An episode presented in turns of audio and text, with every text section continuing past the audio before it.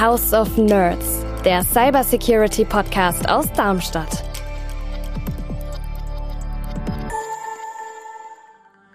Der Personalausweis an sich würde durchaus reichen, das ist nicht die Frage. Der Punkt ist, ich brauche den digital.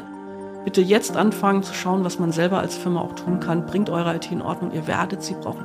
Meine ganz persönliche Meinung ist, ja, wir brauchen eine Frauenquote. Nicht, weil ich sie will, sondern weil wir sie brauchen. Ich möchte an den Punkt kommen, wo wir sie einfach nicht mehr brauchen und dann einfach mit einem Lächeln im Gesicht einfach abschaffen, weil es egal ist.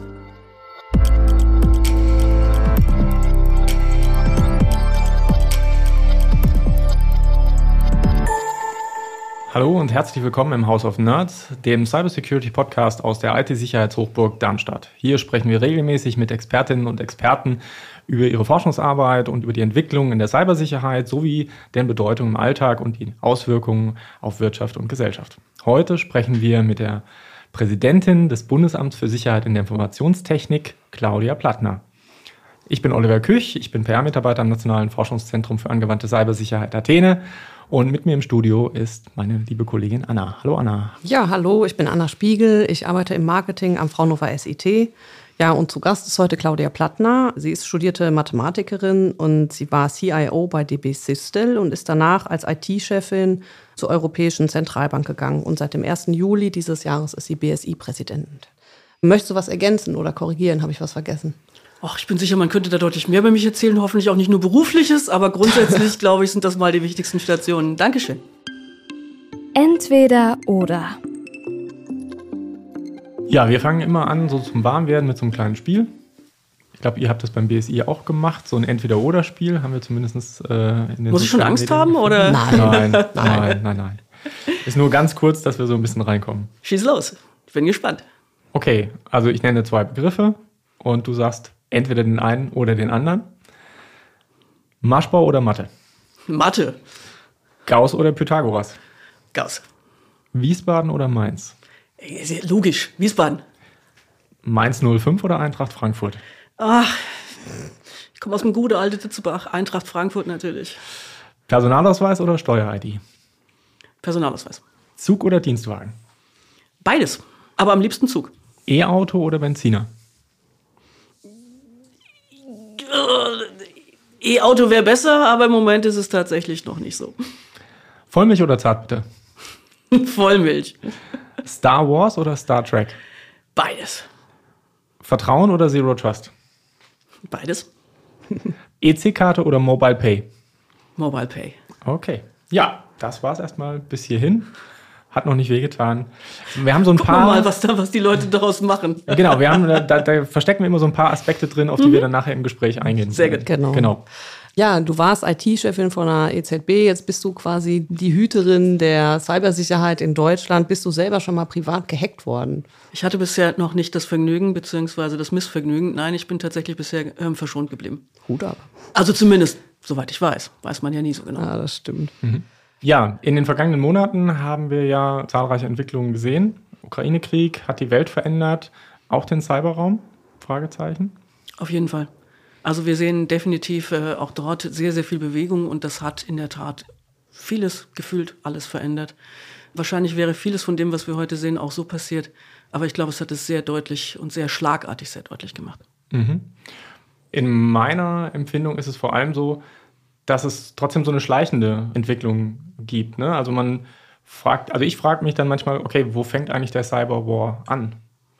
Weil man ja in so einer Grauzone ist. Man weiß jetzt gar nicht mehr, ähm, ist noch Frieden oder hat man, was, was ist gerade?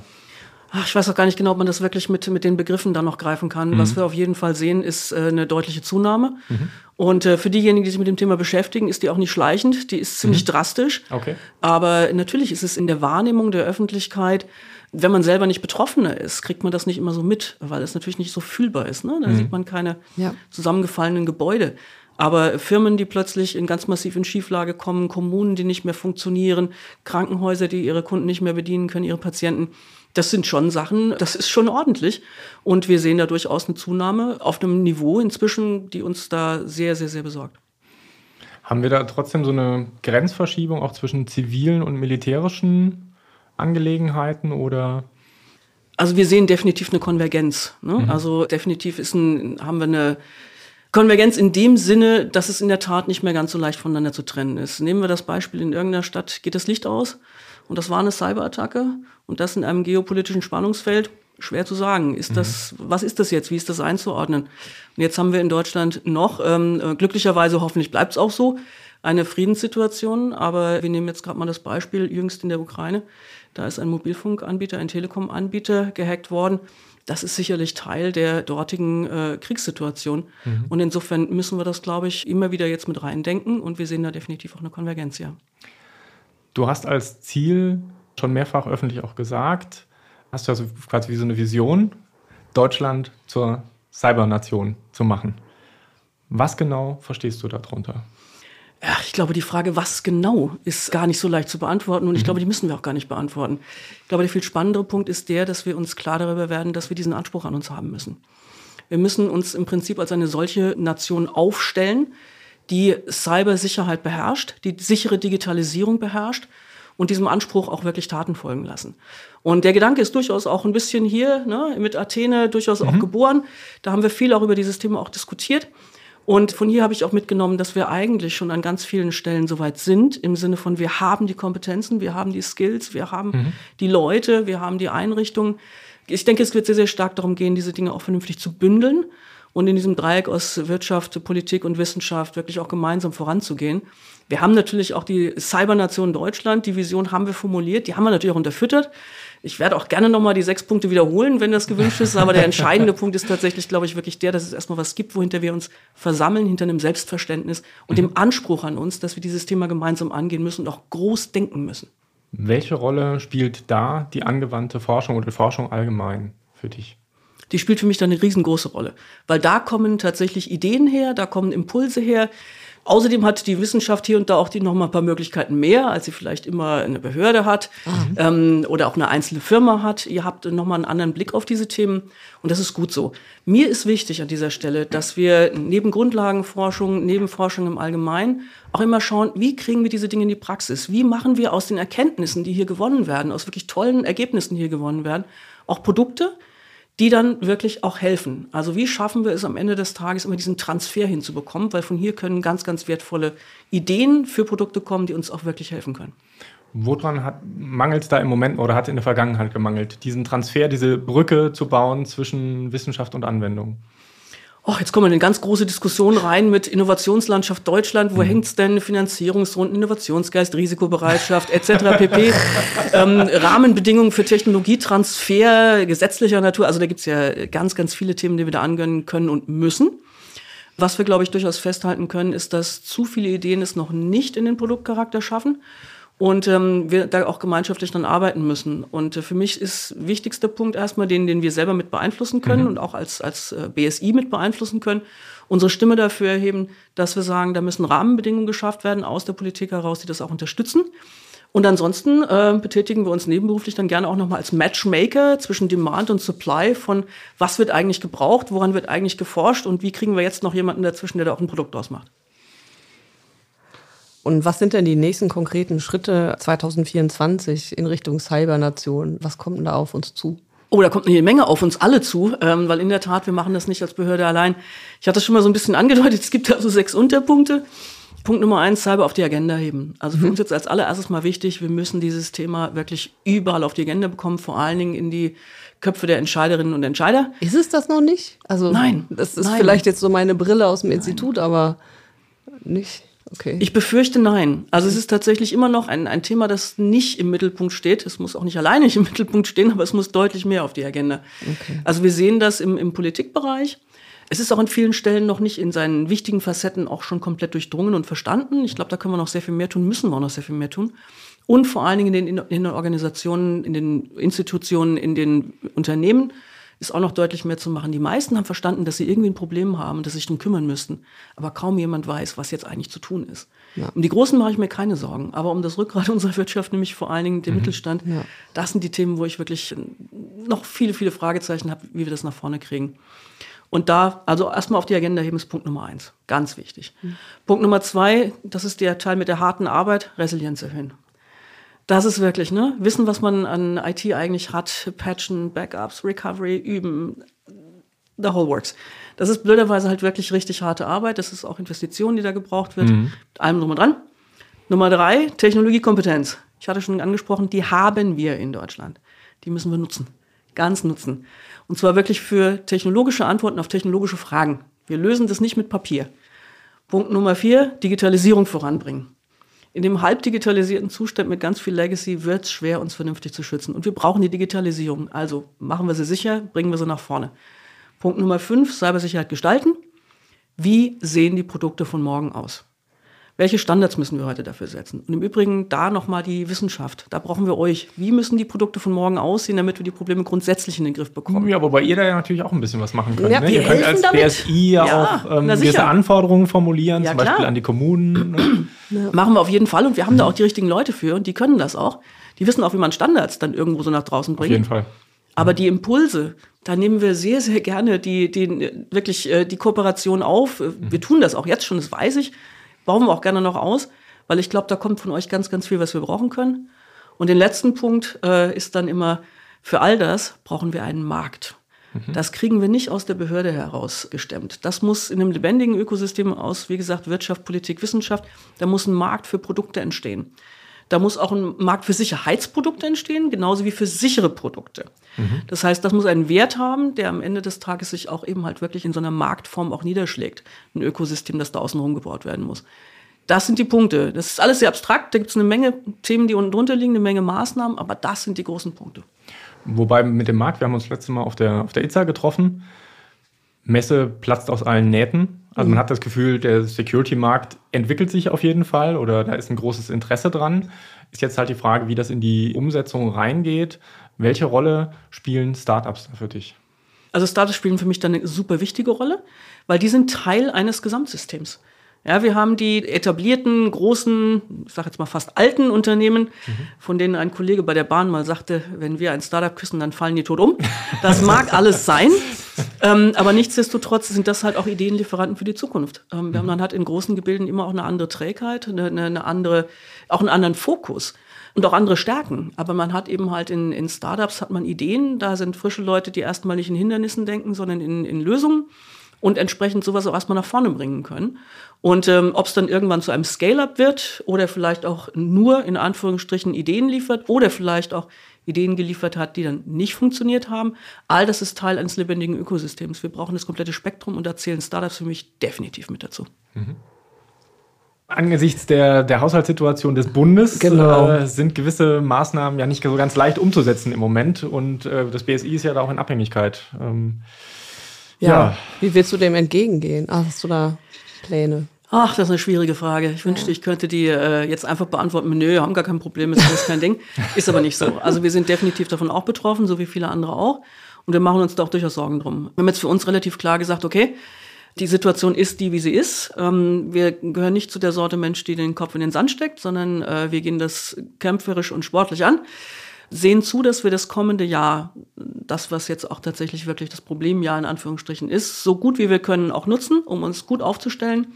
Das, was wir haben an Themen sauber zu sortieren, ähm, das alles vorzubereiten und äh, sozusagen den nächsten Sprung dann 25 haushaltstechnisch zu machen. Das Jahr ist nicht verloren, aber es ist äh, definitiv eins, in dem das schwer werden wird, alles anzugehen, was wir uns wünschen. Wir bereiten das so gut wir können vor und mit den Sachen, die dann gegebenenfalls noch einen Ticken geschoben werden müssen, die starten wir dann 25 durch. Oh, sehr pragmatisch. Ja, apropos kämpferisch angehen, ähm, ihr habt, das hatte ich eben in einem Interview mit dem Tagesspiegel Background gelesen, ihr habt auch, äh, sag ich mal, gewisse Nachfrage an Personal. Da geht's euch nicht anders als uns, euch im Großen und uns im Kleinen. Und Oliver und ich hatten auch in der Vorbereitung gelesen, dass du da eine Taskforce ins Leben gerufen hast. Wie sieht das aus und was können wir uns abgucken eventuell? genau, wir brauchen Tipps. Ja, Tipps, Tipps. Äh, spannend. Also wir haben sehr klar gesagt, dass wir die, äh, wir haben so viel Arbeit und wir haben auch noch ein, noch, noch ein paar offene Stellen. Wir müssen die jetzt besetzen und zwar wirklich auch mit Nachdruck. Und da haben wir uns mit den Kollegen zusammengesetzt und haben uns überlegt, was wir machen können. Und da entsprechend auch geguckt, dass wir uns vorbereiten. Und äh, da geht schon ein bisschen was. Also wir haben ein paar Ideen, wie wir auch noch mal vielleicht auch ein bisschen schneller rekrutieren können, vielleicht auch noch mal mit ein oder zwei Schleifen weniger. Aber äh, was uns natürlich in die Hände spielt nach wie vor, ist, dass es eigentlich eine Menge Leute da draußen gibt, denen wichtig ist, für was und für wen sie arbeiten und warum. Und lange bevor dieses, dieses neudeutsche Wort Purpose da irgendwie erfunden war, habe auch ich immer schon gesagt, will was machen, was Sinn macht. Und äh, da profitieren wir noch so ein bisschen von. Dieses, ähm, wir sind die Guten. Also wir können sicherlich nicht mit den Gehältern in der Wirtschaft mithalten, aber das, was wir machen, ist schon ganz, ganz, ganz wichtig für unser Land, für Europa, für die Menschen hier. Und äh, man darf sich da schon gut bei fühlen. Und äh, insofern geht's bei uns noch halbwegs, dass wir durchaus auch noch ein tolles Talent wirklich anziehen können und da auch noch attraktiv sind. Und das wollen wir jetzt tatsächlich mit so einer Taskforce nochmal verstärken, auch diesen Aspekt nach vorne zu bringen, bei möglichst viel Veranstaltungen und Events dabei sein, Werbung machen und den Leuten auch einfach erzählen, dass wir ein Top-Arbeitgeber sind. Definitiv auch sehr, sehr attraktiv für Frauen okay. und äh, für Männer, Frauen und alles dazwischen. Also wir geben uns wirklich Mühe, ein Top-Arbeitgeber zu sein und das wollen wir nach vorne stellen. Wenn du sagst, äh, für wen man arbeitet, spielt da auch deine Person eine Rolle? Also du als Role Model für moderne Führung. Also das, was wir jetzt hier von dir mitbekommen haben, wie du mit deinen Mitarbeitenden umgehst und wie du zu ihnen sprichst sozusagen. Also du bist extrem transparent, du kommunizierst nach innen mit Videos und das ist ja schon ein sehr moderner Stil. Spielt das beim Recruiting auch eine Rolle, dass die Leute sagen, ja, unter so einer Chefin möchte ich arbeiten? Hui, äh, spannende Frage. Ich glaube, das äh, müsste man mal die Leute intern fragen. Also kurz mal hier ähm, Spielverderber. Es ist nicht immer nur angenehm, mit mir zu arbeiten. Das äh, können, glaube ich, auch einige Menschen bezeugen. Ich habe unglaublich hohe Ansprüche. Aber auf der anderen Seite habe ich natürlich, was so Themen angeht wie Videobotschaften und ähnliches, da wünsche ich mir Transparenz, weil ich glaube, dass das Menschen auch motiviert. Der Credit dafür geht aber tatsächlich zu denjenigen, die das äh, wöchentlich vorbereiten und da dafür sorgen, dass es das auch wirklich mal an die Leute ankommt. Ich weiß nicht genau, ob das wirklich ein Einflussfaktor ist. Wenn es so ist, würde ich mich gigantisch freuen, weil dann kann ich tatsächlich sagen, wow, hast einen guten Beitrag geleistet. Okay. Super. Du bist ja jetzt auch oft ähm, als Role Model unterwegs für Frauen in Cyber. Wie, wie, wie geht man damit um? Also kannst du das immer auch so annehmen oder sagst du mal irgendwann auch, jetzt ist mal gut? Also also auch da wieder, wenn es so ist, freue ich mich. Also mhm. freue ich mich dann wirklich. Das empfinde ich also absolut als Kompliment ich ordne das gar nicht so ein, ich nehme das mit maximaler Selbstverständlichkeit. Also ich möchte, dass wir an den Punkt kommen, wo es einfach völlig egal ist, äh, wie sich jemand identifiziert. Und äh, mir persönlich ist das auch egal. Nichtsdestotrotz glaube ich schon, dass wir uns noch ein bisschen darum bemühen müssen, da ein, ein mhm. größeres Gleichgewicht hinzubekommen. Und dafür stehe ich auch und das meine ich auch genau so. Und ich kümmere mich da auch aktiv drum. Also mich kann man auch nach den Zahlen äh, fragen und ich kenne die. Und zwar für Gesamt und auch für die Führungskräfte. Mhm. Und das ist mir auch wichtig. Nicht, weil ich, weil die Zahlen an sich so wahnsinnig wichtig werden, sondern die Tatsache, dass wir ein Augenmerk darauf legen. Mhm. Also das ist schon etwas, was mir absolut wichtig ist. Und ich bin da super egoistisch. Es macht einfach mehr Spaß, in diversen Teams zu arbeiten. In solchen Runden wird anders diskutiert, der wird anders argumentiert. Da ist eine andere Stimmung. Und ich finde es einfach schöner, wenn da ähm, mehr Diversität da ist. Und zwar nicht nur bezüglich der Geschlechteridentität, sondern wirklich bezüglich allem. Da ist jeder willkommen und dafür stehen wir. Und ich persönlich auch. Aber wie locken wir jetzt die, die Mädels in die IT? Ne? Also die, die Menschen, die jetzt Töchter haben und sagen, komm, ich würde gern mal mit dir Informatik machen, das wird so nicht klappen. also in meinem Fall hat es geklappt. Aber ist egal. Ich glaube schon, dass wir noch ganz, ganz viel auch tatsächlich wirklich in diesem jüngeren Alter tun können, um mhm. für die Zukunft davor zu bauen. Kann jetzt auch nur wahrscheinlich unerlaubter Schluss von mir auf andere, aber ich kann mir schon vorstellen, dass gerade in dem Alter so Gedankenstrukturen für sowas auch angelegt werden. Und da ähm, können wir mithelfen, das machen wir auch, mit diverse Kampagnen, auch mit verschiedenen Institutionen. Aber da können vor allen Dingen auch so, äh, kennt ihr garantiert die Hacker School, ja, ja. Ähm, ist eine ist eine Bombensache, finde ja. ich richtig gut. Wenn es dann dann darum geht, sozusagen auch gerade junge Menschen und vor allen Dingen auch, auch junge Mädels daran zu führen, zu sagen, probier das einfach mal. Und ähm, wir haben halt immer noch das Thema, dass man Menschen manchmal mitnehmen muss. Anscheinend neigen Frauen mehr dazu, dass man sie ein bisschen mehr da abholen muss und da ermutigen muss. Kann ich selber nicht ganz nachvollziehen, aber es trotzdem scheint wohl so zu sein und dann machen wir das jetzt auch. Und ich glaube, da lässt sich ganz viel gewinnen, wenn man einfach mal zeigt, wie unglaublich viel Spaß das machen kann. Also ich bin immer noch so jemand, ich am Wochenende mal ein paar Stunden Zeit habe, dann haue ich in die Tasten, weil es einfach Laune macht. Ich programmiere immer noch zum Spaß, weil es einfach gut ist. In welcher Sprache? Wenn ich kann, am liebsten C-Sharp, weil das okay. einfach eine Sprache ist, die ich mag. Aber das ist Geschmackssache. Es kann, man kann mir auch irgendwas anderes geben, ist mir völlig wurscht. Okay. Und wenn ich was Neues lernen will, dann lerne ich manchmal auch einfach eine neue Sprache, einfach nur weil, damit man, na, wow. das ist Lernen. Also einfach mal anfangen, damit ein bisschen rumzuspielen, ja. mal zu gucken, so wie funktioniert das, so ein Gefühl dafür. Mhm. Und da gibt es dann ja auch schöne Werkzeuge, mit denen man da so das ein oder andere machen kann, auch schnell mal Ergebnisse sieht. Meistens wirklich aus Neugierde. Da kommt selten was echt Produktives bei raus, aber meistens einfach aus Neugierde. Und was war das letzte Programmierprojekt? Das letzte, das letzte war tatsächlich im No-Code-Bereich, also wenig Programmierung, mhm. weil ich musste lernen, welche Gesetze denn eigentlich alle fürs BSI relevant sind. Und in Deutschland gab es zu dem Zeitpunkt, als ich reingeguckt habe, wenn ich mich recht erinnere, 12.897 Gesetze. Die wollte ich nicht alle lesen. So, und dann habe ich halt gesagt, was, wie machen wir das denn jetzt? Und dann habe ich mir eine kleine App geschrieben, habe noch ein bisschen KI drüber gehauen, damit das auch nicht sortiert wird. Und jetzt habe ich da eine kleine App, wo ich einfach gucken kann und da kann ich sehen, ah, das ist BSI hier referenziert, das ist farblich markiert. Ich habe eine kleine Zusammenfassung, was in diesem Gesetz eigentlich drinsteht, weil es sind übrigens 108 Stück, die für uns jetzt mehr oder weniger mittelbar, nee, unmittelbar relevant sind. Auch die will ich gar nicht alle lesen will eigentlich nur wissen, was hat denn das mit uns zu tun? Und dafür habe ich mir jetzt eine kleine App geschrieben, hat Spaß gemacht. Okay, das ist spannend. Das klingt äh, super. Ja. Kleinen Spoiler-Alert, weil es ist spannend, weil wir jetzt intern zum Beispiel auch an was arbeiten, um die Gesetzessituation für IT-Sicherheit und Datenschutz so handhabbar zu machen, dass man da schnell reinzoomen kann und kann schauen, okay, ich wohne in Hessen und welche Regelungen gelten denn jetzt hier für mich? Ach, so, so ein, ja, sehr schön, sehr schön. Da habe ich auch vor kurzem mal von der Firma gehört, die genau sowas äh, rausbringen möchte. Vielleicht muss man euch mal in Kontakt bringen. Könnte ja sein, könnte sein. Genau. Und äh, ihr dürft natürlich auch gerne mal reinschauen, was ich da programmiert habe. Ich teile das gerne, das ist eine Wochenendaktion gewesen. Aber spannend, sehr, sehr spannend. Ja, super, gerne. Ich würde gerne auf das Angebot zurückkommen.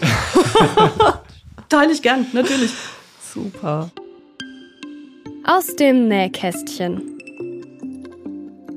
Du hast ja erstmal Maschinenbau studiert und dann abgebrochen, um dann zu Mathe zu switchen.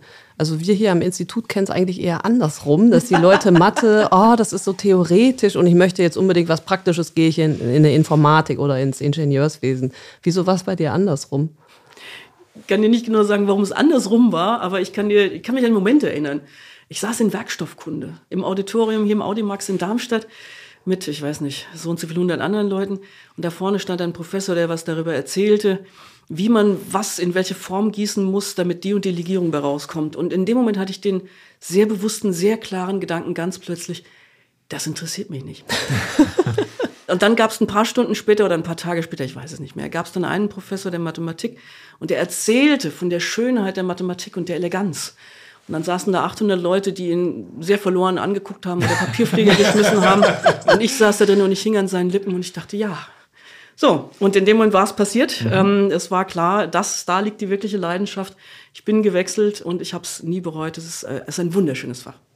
Super, das sagen alle Mathematikerinnen und Mathematiker hier am Institut auch. Die sind fasziniert von mhm. der Schönheit von Kurven, also die, die Welt ist plötzlich so einfach. Ähm, wenn Realität ja. ein seltener Spezialfall ist, wird die Welt sehr einfach und sehr klar.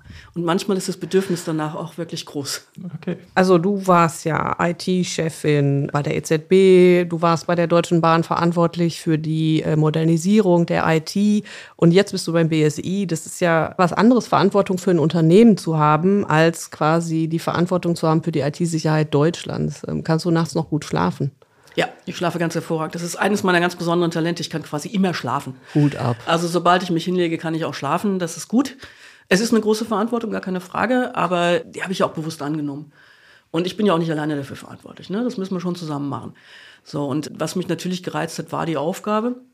Ich habe vorher IT gebaut. Ich komme eher aus der CIO-Richtung statt aus der, aus der Sicherheitsrichtung. Aus der CIO-Richtung hat man natürlich immer Sicherheit mit dabei. Mhm. Ansonsten muss die Dinge ja sicher bauen. Aber das ist nicht der Kernpunkt meines, meines Wirkens gewesen. Jetzt geht es darum und jetzt skaliert das in der Tat von einem Unternehmen oder einer Organisation. EU war größer und äh, Bahn natürlich auch riesig. Aber jetzt skaliert es halt hoch auf ganz Deutschland und da lernt man schon nochmal neue, kriegt man schon nochmal neue Einblicke und lernt man auch schon nochmal anders Respekt vorzuhaben. Da muss ich mhm. auch, kann ich durchaus auch aus, aus der persönlichen Richtung und aus dem Nähkästchen sozusagen auch sagen. Apropos neue Einblicke, ähm, was hat dich denn beim BSE überrascht oder was ist anders gelaufen, als du es erwartet hattest? Also erstmal positiv, überrascht ist vielleicht das falsche Wort, aber positiv wahrgenommen äh, und wirklich mit einem, oh cool, habe ich dann doch sehr schnell, dass da wirklich eine riesige Menge an wirklich ganz, ganz tollen Leuten arbeitet. Das ist ein Wahnsinnsteam. Und wir hatten es vorhin schon mal von dem Thema, ne, wie schafft man es, Talente anzuziehen, wie kriegt man die gebunden? Und dort ist einfach, äh, klar, wir können mit der Wirtschaft nicht mithalten, gehaltsmäßig, wie auch immer. Das interessiert die Leute da aber nicht vornehmlich. Die interessiert, dass sie das Richtige tun. und ähm, an was wirklich wertvollem arbeiten. Und wir haben dort wirklich ein tolles Team hochqualifizierter Leute, die mit ganz, ganz viel Motivation, mit viel Energie an diesen Themen arbeiten. Und da war ich schon erstmal echt blown away. So, wow, echt cool. Tolles Team. Cool. Du bist ja eine vielbeschäftigte Frau. Und jedes Mal, wenn ich dich sehe, wundere ich mich. Denn egal wie stressig das ist, egal wo du gerade herkommst, man hat immer das Gefühl, du bist zwischen Flügen und der Welt retten und dann machst du einfach, äh, drehst dich um und sagst Hallo und äh, bist einfach freundlich nett. Also Mega welche Drogen entspannt. du, genau, welche Drogen du auch nimmst, ich will auch eine Packung davon. wie schafft man das mit dem, also ist ja doch eine Verantwortung, ist Stress und sowas. Wie geht man damit um und ja, wie bleibst du so gelassen? Das haben wir uns tatsächlich gefragt. Also ich kann euch sagen, es sind keine Drogen im Spiel. das kann ich erst mal so sagen. Oder zumindest keine illegalen, sagen wir es mal so. Zum einen, ich bin nicht immer gelassen. Das ist nicht so, das sieht nur so aus. Äh, das ist wahrscheinlich eine Frage der Übung, aber es ist definitiv nicht immer so. Und äh, manchmal äh, mag ich mich dann selber auch nicht. Ist es dann so, dass die Menschen, die einen am besten kriegen, dann auch am meisten davon abbekommen, wenn man gerade mal nicht gelassen ist. Also sei das äh, Kollegen, mit denen man eng zusammenarbeitet, mhm. die manchmal dann auch die, die Ungeduld und die Hektik dann auch aushalten müssen, auch von mir an dieser Stelle. Entschuldigung. Ähm, oder eben halt auch die Familie und Freunde, die dann manchmal dafür für, äh, sozusagen das ausbaden. Aber ähm, ich bin insofern gelassen, weil mir natürlich vollkommen bewusst ist, wie groß die Aufgabe ist. Mir ist auch vollkommen bewusst, dass wir nicht alles, was wir schaffen müssten, schaffen werden. Aber ich gehe mit einer Grundeinstellung rein, dass ich sage, jeden Abend gehe ich ins Bett und sage, ich habe das Beste gemacht, was ich heute tun konnte. Mhm. Und da kann man sich darauf verlassen, dass da immer voller Einsatz kommt. Alles, was dann noch passiert, ist dann aber auch nicht mehr unbedingt immer in meiner Hand. Ich kann nicht alles schaffen, aber ich tue mein wirklich Bestes. Und das gibt mir eine gewisse Grundgelassenheit, weil alles weitere kann ich jetzt auch nicht mehr beeinflussen. Ich mache eine Menge Fehler, ganz normal. Wenn man viel arbeitet, macht man auch viel verkehrt. Aber ich werde immer sagen können, ich habe echt alles versucht. Wenn du zurückblickst auf deine vorherigen Stationen, wir haben uns ja kennengelernt, da warst du noch bei der EZB. Mhm. Was waren da so die Projekte, die, die Sachen, auf die du heute vielleicht auch stolz bist? Wo du sagst, da habe ich was geschafft. Oh, wir, haben da, wir haben da tolle Sachen gemacht. Also das Thema Cloud dort war ganz, ganz wichtig. Mhm. Ähm, also schaffen, auf die nächste Generation von Infrastrukturen zu kommen, die es uns erlauben, wirklich auch zu wachsen und äh, die Sachen in der Zukunft, die für uns wichtig sein werden, auch wirklich zu bewerkstelligen. Also wir haben dort auch angestoßen das europäische Datenmanagement. Ganz, ganz große Sache. Da geht es um Harmonisierungen, auch wirklich bis rein in die Datenstrukturen von allen Euro-Ländern. Ne? Mhm. Und da kommen dann so ganz banale Fragen hoch wie, ein verbundenes Unternehmen ist in Deutschland im Zweifelsfall etwas anderes als in einem anderen Land. Und äh, also auch wirklich Harmonisierung da rein. Wenn man all das machen will, wenn man einen digitalen Euro machen will, wenn man diese ganzen großen Themen angehen will, dann braucht man eine Infrastruktur, auf der das funktioniert. Man braucht ein Team, das aus den IT-Abteilungen der Eurobanken, also der Eurosystembanken, der Nationalbanken besteht, das da auch gut zusammenarbeitet, dass das gemeinsam nach vorne bringt. Also da haben wir schon ein paar echt große Sachen angestoßen und da, das hat schon auch Laune gemacht. Also es waren Architekturen immer in ganz Europa zu denken, war auch eine Herausforderung, die ich da mit, mit Spaß verfolgt habe. Hört sich gut an. Jetzt hast du ja da, hast du auch schon gesagt, eher so die CIO-Brille immer aufgehabt. Deswegen kannst du es wahrscheinlich auch gut nachvollziehen, wie die CIOs draußen ticken. Kennst ja wahrscheinlich auch viele aus dem Kollegenkreis dort. Ich habe schon das Gefühl, dass Cybersicherheit bei denen auch durchaus auf der Agenda steht, aber woran liegt das, dass wir den Transfer noch nicht so hingekriegt haben an manchen Stellen? Also ich kenne, glaube ich, keinen CIO, der sich um das Thema Sicherheit nicht Gedanken macht. Genau. Also das ist mal, mal ganz klar. Ne? Also das, das ist immer mit auf der Agenda. Immer. Als CEO hat man natürlich immer so ein bisschen das Spannungsfeld. Da gibt es immer ein Business, das will natürlich Features. Ähm, man hat selber auch einen gewissen Anspruch daran, was man da jetzt bringt. Und dann gibt es natürlich noch dieses ganze Thema Sicherheit. Der Punkt ist aber ganz schlicht, man kann nicht gewinnen ohne Sicherheit. Es funktioniert nicht. So, und der Punkt ist halt, wie schafft man da ein, die richtige Sicherheit? Ja, wir haben einfach auch immer das, äh, was ist wirklich wichtig? Was muss man wirklich können? Und wenn man selber aus der Entwicklerseite oder aus der Infrastrukturseite kommt, dann hat man einfach auch schon ein paar Dinge schon gesehen, ein paar Fehler einfach auch schon mal gemacht, die einem ein ganz gutes Gefühl dafür geben, was denn später wichtig sein könnte. Also ich nehme mal so ein ganz, ganz Banales. Wenn man einmal in der Firma irgendwie die Datenbank abgeschlossen hat, weil man blöderweise in der, in der SQL-Clause hinten oder in einem SQL-Statement hinten die Where-Clause vergessen hat und dann war das Ding plötzlich platt, und dann hat man eine ganze Firma, die nicht mehr arbeiten kann. Dann lernt man, hey, man arbeitet nicht mit Privilegien, wenn man sie nicht braucht. Mhm. Und schon haben wir quasi ein PAM definiert. Das hilft einem später als CIO auch zu wissen, dass man da einen Schwerpunkt hinlegen muss. Ja, dass man eben halt äh, diese Sachen mit reindenken muss von vornherein. Und ich glaube, das tun die meisten CIOs auch. CISOs haben eine andere Brille und ich selber hatte äh, bisher ganz oft das Privileg, mit ganz tollen CISOs zusammenzuarbeiten. Mhm. Also auch in der EZB, mein Kollege dort, äh, Koryphäe, wirklich ein Privileg, mit ihm zu arbeiten. Wir haben aber auch hart diskutiert. Mhm. Und das ist auch gut. Und ich glaube, zusammen ähm, haben wir da auch gute Wege nach vorne gefunden. Und genauso soll es sein. Es braucht diesen Dialog. Worum ging es in der Diskussion? Ist es dann, geht es um Risikoabschätzung oder geht es um rechtliche Fragen? Worum geht es dann? Ja, sicher geht es darum. Also dann, dann geht es darum, ich will ein Security-Dashboard. Ich will sehen, wo wir gerade stehen. Mhm. Ja, haben wir, aber vielleicht noch nicht so, wie du das willst. Ja, dann aber, ne? So, wie machen wir das als nächstes? Dann ein... Jetzt ähm, merke ich die Ansprüche, ja. Ja, na klar. Vulnerability Management. Ja, mhm. so, jetzt haben wir hier eine Liste mit, ich weiß nicht, so und so viel äh, Fällen, ich sage jetzt keine Zahlen, aber so und so viele Fällen, wo man dann sagt, da ist zu viel Grundrauschen drin. Kriegt das raus, ja, damit mhm. wir einen klaren Blick haben, damit wir auch klar nach draußen kommunizieren können. Den Anspruch haben die selber auch, aber die haben natürlich auch das Thema, dass sie da immer erstmal drankommen müssen. Dann bei Risikoeinschätzungen, brauchen wir das auf Papier oder brauchen wir das in Code? So, und dann kommt ein Auditor und dann will der irgendwas sehen, der, der will ein Doku, Dokument. Der will Doku, und dann sagt, sagt dann sage ich, haben wir nicht, wir haben das hier in Code. Und dann sagen die, hm, warte mal, das können wir nicht lesen. Dann sage ich, lern's. Ja, also das ist übrigens ein Anspruch, den wir jetzt auch im BSI an uns selber stellen müssen. Mhm. Ja, auch wir müssen diesen modernen Schritt da jetzt mitmachen. Wir müssen feststellen, dass Sicherheit heute in Code gegossen wird, nicht mehr in Dokumente an vielen Stellen. Mhm. Diesen Schritt müssen wir machen. Das ist auch ein Evolutionsschritt für uns. Und das gilt auch für die Sicherheitsabteilung. Also da ist ganz, ganz viel im Fluss. Und das haben wir natürlich ausdiskutiert. Von Identity and Access Management bis hin zu dem nächsten Audit, bis hin zu Network Security, bis hin zu Dashboards, Vulnerability Management, alles. Hört sich spannend an. Das ist jetzt in einem Großkonzern natürlich, der hat auch Unterstützung. Ne? Der hat Compliance, der hat äh, einen eigenen CISO. Jetzt hast du ja vorhin drauf extra hingewiesen, den entscheidenden Schritt muss eigentlich der deutsche Mittelstand mitmachen. Da müssen wir als Cybernation hinkommen. Und die haben jetzt keinen CISO, ne? Die haben oft noch nicht mal einen CIO. Die, die haben vielleicht den Sohn vom Chef, der sich mit IT so ein bisschen auskennt. Und ich sag mal, wenn die einmal äh, gehackt werden, dann hat es für die andere Konsequenzen zum Teil auch, ne? weil die eben manchmal auch nicht so Sicherheitsnetze haben, sondern für so einen Mittelständler, wenn der mal, äh, keine Ahnung, gehackt ist und dann so und so viele Stunden nicht liefern kann, dann war es das vielleicht. Mhm. Was sagst du denen? Warum müssen die trotzdem Sicherheit mitdenken? Auch wenn die wirtschaftliche Situation für die ja auch nicht leicht ist im Moment immer.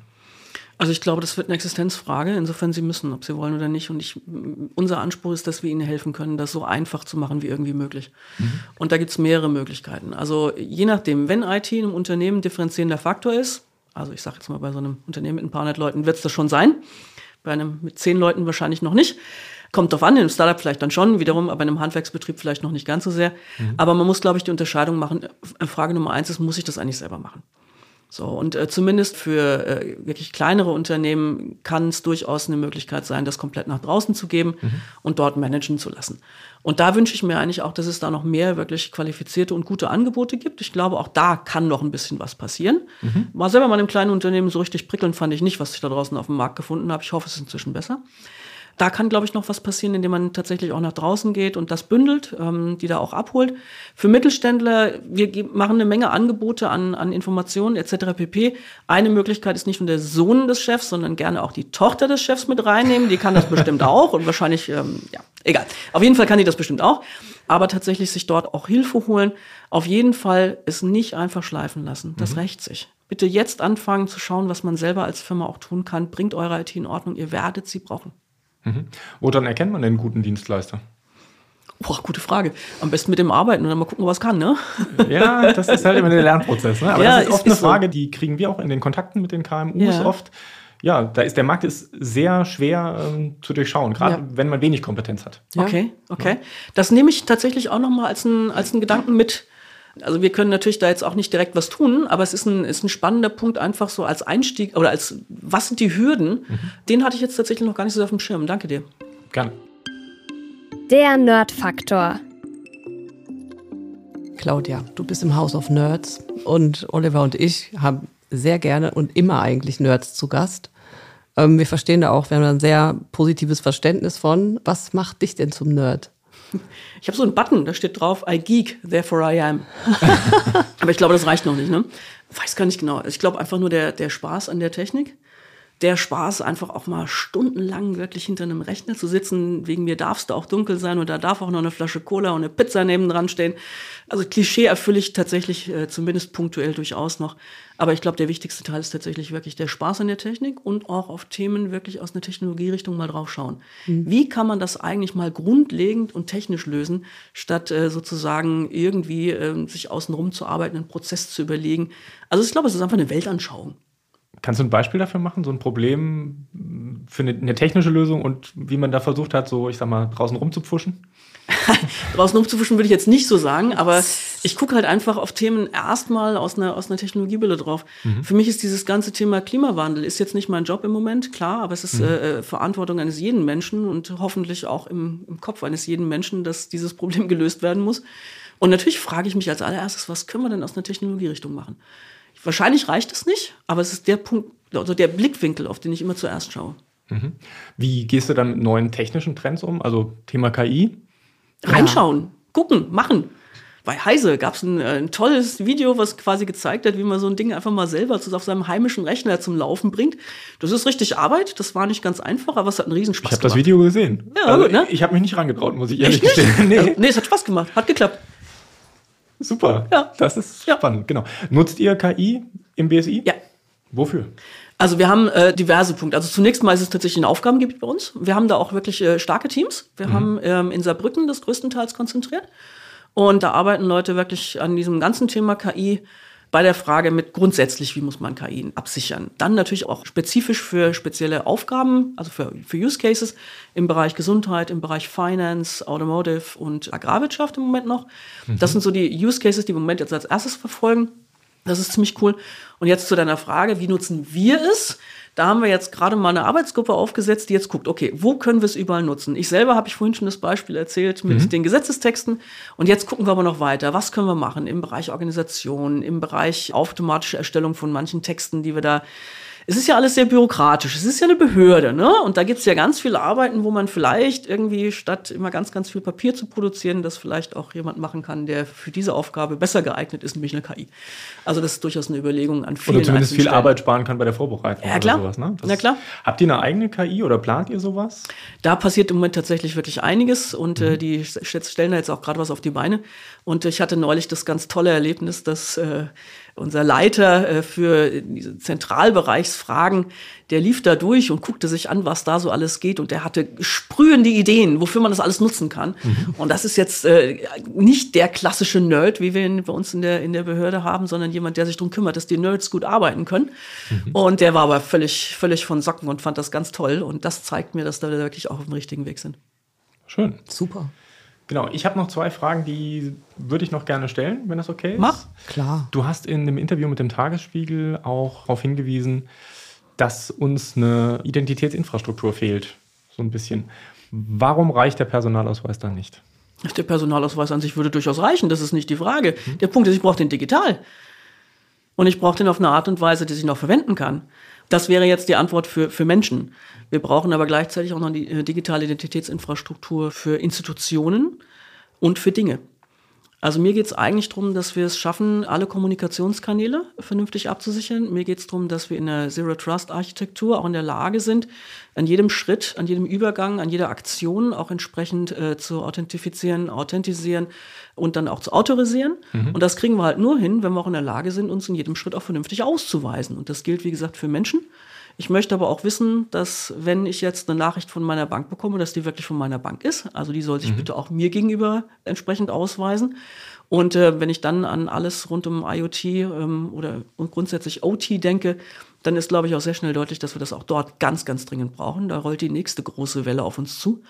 Und da müssen wir dringend dafür sorgen, dass wir entsprechende Standards haben, wo das mitgegeben ist. Und eine Grundvoraussetzung, wirklich ein Grundpfeiler für alles, was wir im Bereich Sicherheit und Digitalisierung machen, ist das Thema Identity and Access. Das müssen wir endlich in den Griff bekommen. Mhm. Jetzt nochmal zum Personalausweis gefragt. Den gibt es ja digital. Ja. Benutzt du den ab und zu? Ich ja. Tatsächlich ja, tue ich. Es ist erstaunlich, wie oft verschiedene Behörden oder sonstiges äh, eine Meldebescheinigung wollen oder und das, obwohl ich einen Personalausweis habe, oder eine, ein, ein polizeiliches Führungszeugnis. Mhm. Also das sind so ganz, das sind so Klassiker. Dafür verwende ich das und ich würde ihn eigentlich noch sehr, sehr gerne viel mehr verwenden. Aber ich bin natürlich jedes Mal genervt davon, dass ich da den Kartenleser rausholen muss, ähm, beziehungsweise den an mein, an mein Handy hinten dran halten. Also ich habe schon das Maximum dessen, was man da machen kann und benutze ihn auch so gut und so viel ich kann. Also ich war ganz überrascht. Ich habe ihn letztens äh, tatsächlich auch benutzt. geht gut, ne? Und äh, Ja. das hinten dran ans Handy, das war mir eben noch nicht klar, Ja, dass das geht. doch, doch, das geht. Das funktioniert super. Das funktioniert wirklich super. Ja. ja ich will noch einen App, Schritt runter, weiter. App runtergeladen und Ja, es funktioniert wirklich gut. Also kann Genau. ich echt sagen, das kann ich bescheinigen. Das ist echt eine, eine schön feine wenn Sache. man das jetzt quasi noch drauf gespeichert hätte. Richtig. Ja. So, und da kommen wir dann jetzt wieder in die, in die, in die Haushaltskrise rein. Hm. Wir sind noch nicht da, wo wir sein wollen. Wir sind technisch eigentlich schon sehr weit. Wir sind auch mit Europa da schon sehr weit. Ich will, dass diese Sachen jetzt zum Fliegen kommen. Und deswegen ist mir echt wichtig, dass wir da jetzt vorwärts gehen. Und wir werden aus unserer Seite, BSI-seitig, da auch alles für tun, dass das vorwärts geht. Aber es ist gerade zäh in der aktuellen äh, Situation. Und mir macht es durchaus Sorgen, weil das so ein Grundpfeiler für den Bereich Sicherheit ist. Mhm. Und das ist ein Grundpfeiler für Zukunft bauen. Aber ja, Kopf in den Sand stecken gilt nicht, auch hier nicht. Wir machen weiter und wir sehen zu, dass wir das hinbekommen. Okay. Zweite Ergänzungsfrage. Die eine oder andere Kollegin, mit der ich über das Thema Frauen in der IT spreche, die sagen, genug gelabert. Also es wird immer geredet, geredet, geredet, aber es verändert sich zu langsam, zu behäbig. Brauchen wir eine Frauenquote? Schöne Frage, die ich so vor Jahren schon beantworten müssen. Also meine ganz persönliche Meinung, meine Claudia Plattner Meinung. Ja, BSI mal andere Frage, aber meine ganz persönliche Meinung ist ja, wir brauchen eine Frauenquote.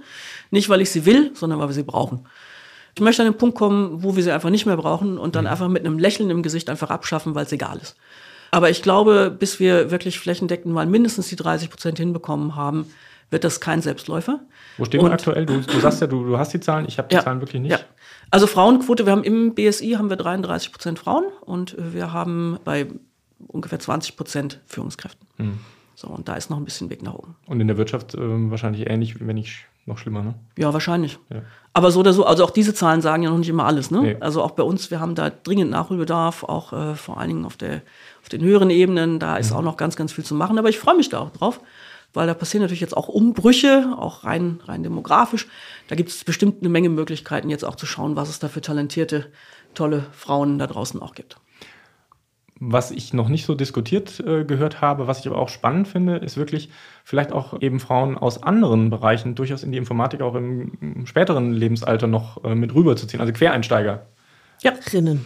Rinnen, genau. Wir Danke. hatten eine, eine ganz spannende Runde, das ist noch gar nicht so lange her. Das war im Rahmen von, ich habe den genauen Titel vergessen, aber es war jedenfalls zum, zum CRO des Jahres-Events.